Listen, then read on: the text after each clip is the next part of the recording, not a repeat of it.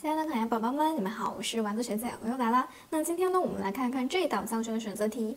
下列研究假设当中呢，不符合研究假设表述规范的选项是什么呢？A 选项，灌输不利于学生创造力的发展。B 选项，人均受教育年限越长，人口出生率越低。C 选项，集中识字与分散识字的教学效果存在明显差异。D 选项，教师职业倦怠与教师工龄和工作压力成正相关。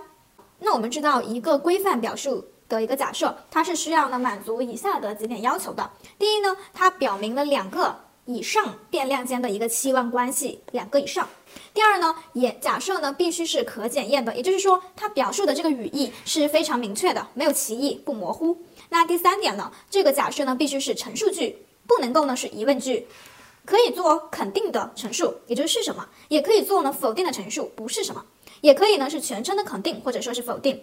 然后呢，我们看看 A 选项，灌输不利于学生的创造力的发展，这个命题呢是不是或者说这个假设它是比较完整的，它是啊也是陈述句，也没有歧义，也没有模糊。那 B 选项。